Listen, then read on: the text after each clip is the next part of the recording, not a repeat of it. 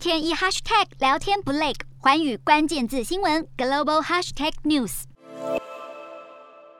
欧元区正在经历成立二十年以来最高的通货膨胀率，其中以立陶宛的通货膨胀速度最快，在一年前还接近百分之零的数字，目前却飙升到百分之十二点二，让食品物价飞涨。当地甚至出现民众开车一百公里跨国到波兰超市购物的情况。而欧盟第一大经济体德国在一月份的通货膨胀率也攀爬到百分之五点一，是将近三十年以来的最高水平。政府已经祭出相应政策，帮助经济弱势者支付电费和取暖费等。然而，据该国媒体评论，这些手段完完全不足以应付通膨挑战，也经常会强调德国消费者的困境。至于其他欧洲国家，法国的通膨率为百分之三点三，意大利的通膨则达到百分之五点三。除了能源之外，民生用品更是成为民众的一大忧虑。不但咖啡和意大利面等主食的价格被推高，法国人最偏爱的主食长棍面包也受到通膨浪潮的巨大压力。据悉，过去二十年以来，长棍面包在法国的价格仅上涨了零点二三个欧元。约合台币八块钱。如今，当地的面包师傅却面临了原料成本和最低工资双重飙涨的压力。通膨引起的涟漪效应已经扩散，不但让媒体经常性的批评欧洲央行不采取升息的动作，央行执委也发出指责，认为当局应对速度过于缓慢，让通膨风险越来越大。